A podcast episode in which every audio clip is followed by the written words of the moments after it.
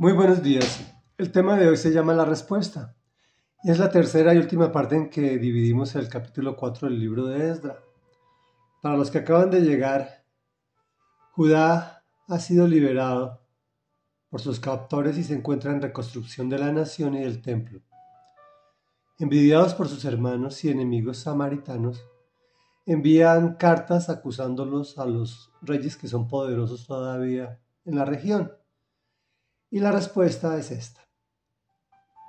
Dice así, el rey les escribió al comandante Rejún y al cronista Simsai y al resto de sus compañeros que viven en Samaria y en otras regiones al oeste del río Éufrates. Saludos.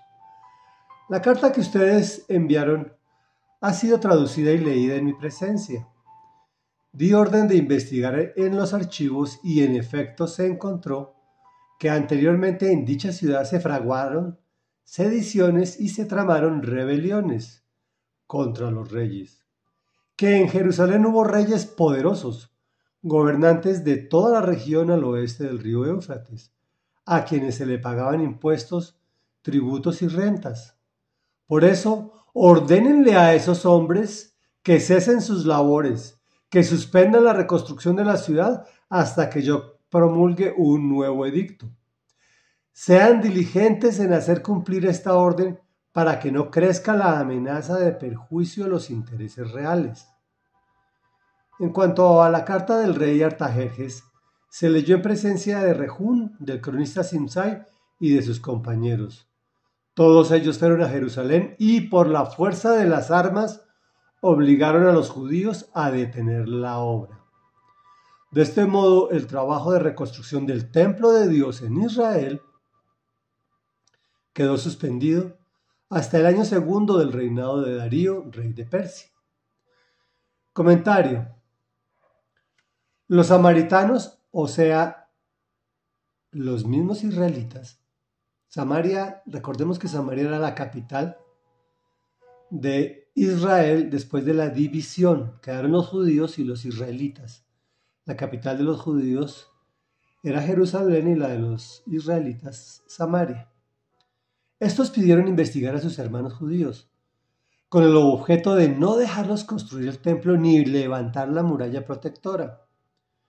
Como era apenas obvio, se encontró que se había defendido contra los ataques de su pueblo y en los gobiernos de aquellos reyes que se sometieron a Dios y llevaron al pueblo a su servicio fueron tremendamente exitosos y se les pagaban tributos de todo orden. Por esto se prohíbe continuar la reconstrucción de la ciudad. Los mismos samaritanos obligaron a los judíos a detener la obra de reconstrucción del templo. Reflexión. Es muy triste que la mayoría de las veces a quien más daño hacemos es a nuestros propios seres queridos, justificándonos de muchas maneras Busquemos al Señor para que nos guíe y sane nuestros corazones y de, los, y de aquellos de los que ofendimos. Oremos, Padre de la Gloria,